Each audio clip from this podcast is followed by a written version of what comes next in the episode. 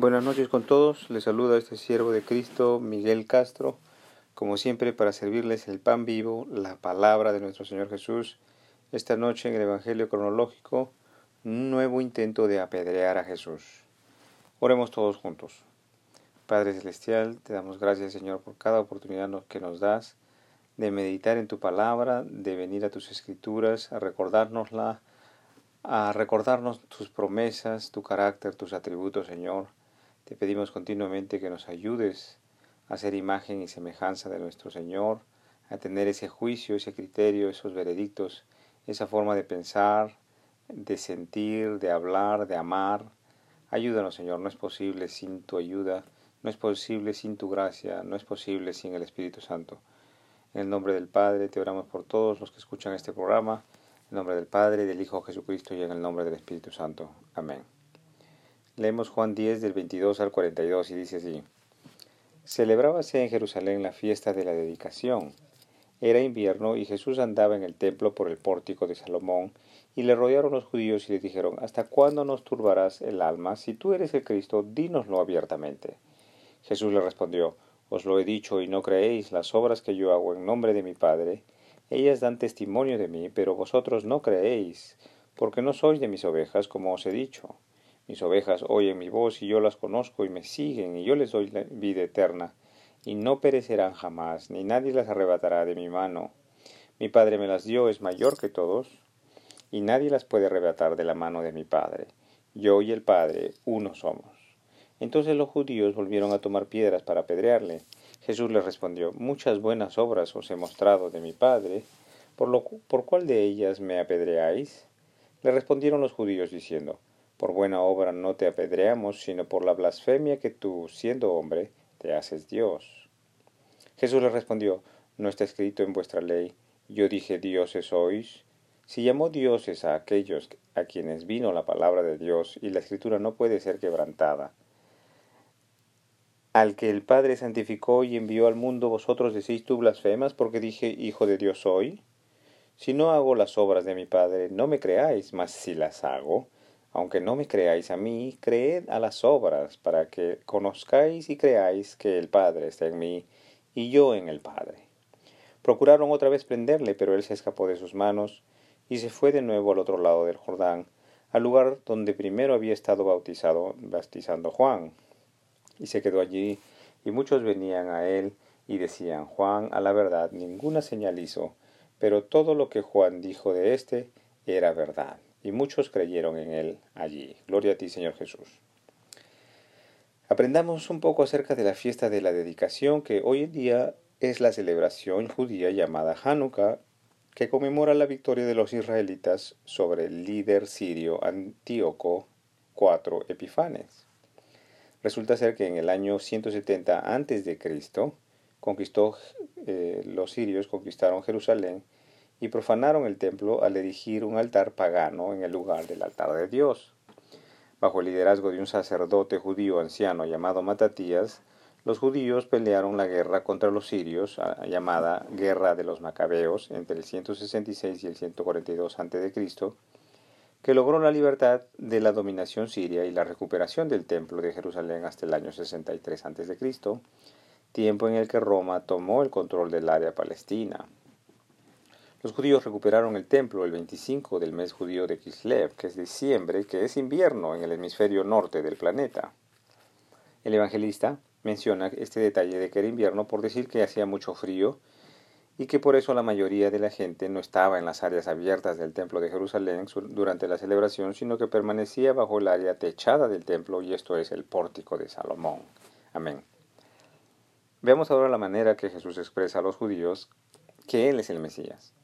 Lo rodearon los judíos y le dijeron, ¿Hasta cuándo nos turbarás el alma? Si tú eres el Cristo, dínoslo abiertamente. Jesús les respondió, Os lo he dicho, y no creéis. Las obras que yo hago en el nombre de mi Padre, ellas dan testimonio de mí, pero vosotros no creéis porque no sois de mis ovejas, como os he dicho. Mis ovejas oyen mi voz y yo las conozco y me siguen, y yo les doy vida eterna y yo las conozco y me siguen, y no perecerán jamás, ni nadie las arrebatará de mi mano, dice el Señor Jesús. Gloria a ti, Señor Jesús. Resulta muy difícil entonces para cualquier persona arrogante y soberbia escuchar, aprender y seguir la guía resulta muy difícil para una persona arrogante seguir la enseñanza de la palabra de otra persona. Sobre todo si es que esta enseñanza pues es mayor y verdadera. En este caso de religiosidad, el caso es mucho más delicado todavía, ya que las personas llevan muchos años y muchas generaciones practicando las mismas costumbres y tradiciones religiosas, y a muchos no les agrada, no les agradará, y hasta se enfadarán al escuchar que no son ovejas del verdadero pastor, bendito sea Jesucristo. El Señor dice, yo, soy, yo y el Padre uno somos. Y entonces los judíos volvieron a tomar piedras para apedrearle. Gloria a ti, Señor Jesús. Es importante reflexionar acerca de lo siguiente. El Padre Celestial nos creó conforme a la Escritura a imagen y semejanza de Dios, como en el Génesis 1.27. Y he aquí que en su delante está un hombre que es uno con el Padre. He aquí que se presenta una persona en su delante de estos religiosos que es Dios en cuerpo, y estos religiosos se ofenden se enojan, se frustran y quieren apedrearle.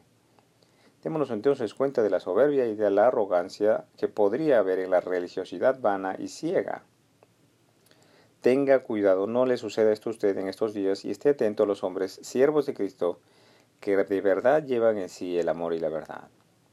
Jesús le respondió diciendo, Muchas buenas obras os he mostrado de mi Padre, ¿por cuál de ellas me apedreáis? Le respondieron los judíos diciendo, por buena obra no te apedreamos, sino por la blasfemia, porque tú siendo hombre te haces Dios. Jesús le respondió, ¿no está escrito en vuestra ley, yo dijo, dioses sois? Si llamó dioses aquellos a quienes vino la palabra de Dios y la escritura no puede ser quebrantada, al que el Padre santificó y envió al mundo vosotros decís tú blasfemas porque dije hijo de Dios soy. Si no hago las obras de mi Padre, no me creáis, mas si las hago, aunque me creáis a mí, aunque no me creáis a mí, creed a las obras para que conozcáis y creáis en el Padre que está en mí y yo en el Padre. Gloria a ti, Señor Jesús.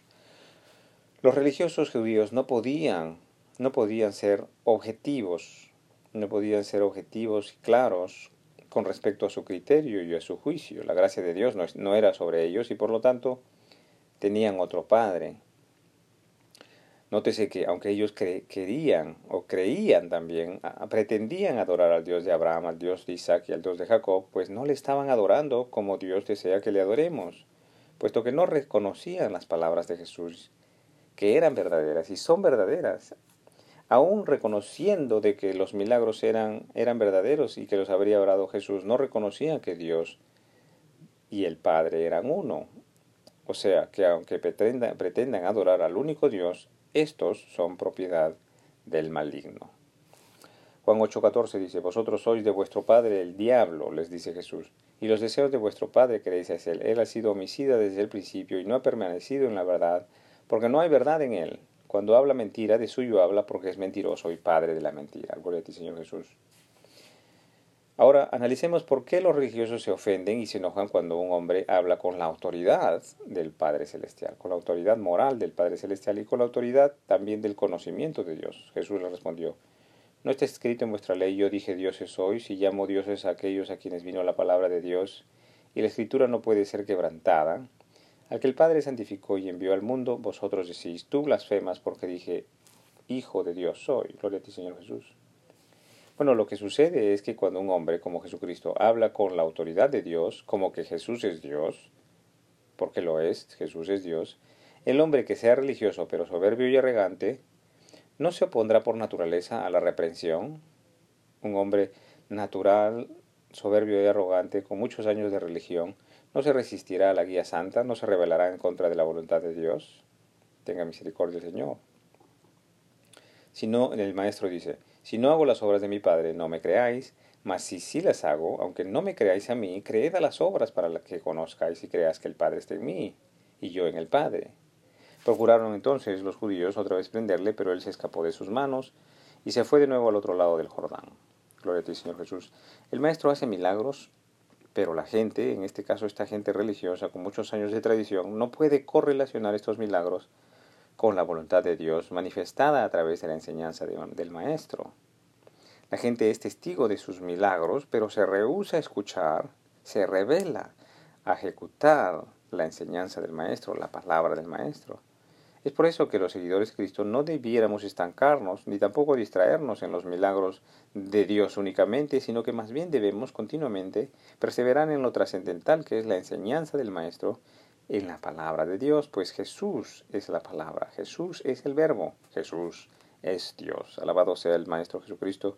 Muchas gracias por su tiempo. Hasta aquí el estudio bíblico del día de hoy. Continuaremos el próximo día, si Dios así nos lo permite. Que el Señor os acompañe en vuestro angosto caminar, el cumplimiento vivo de la palabra de Dios. En el nombre del Padre, del Hijo Jesucristo y del Espíritu Santo. Amén.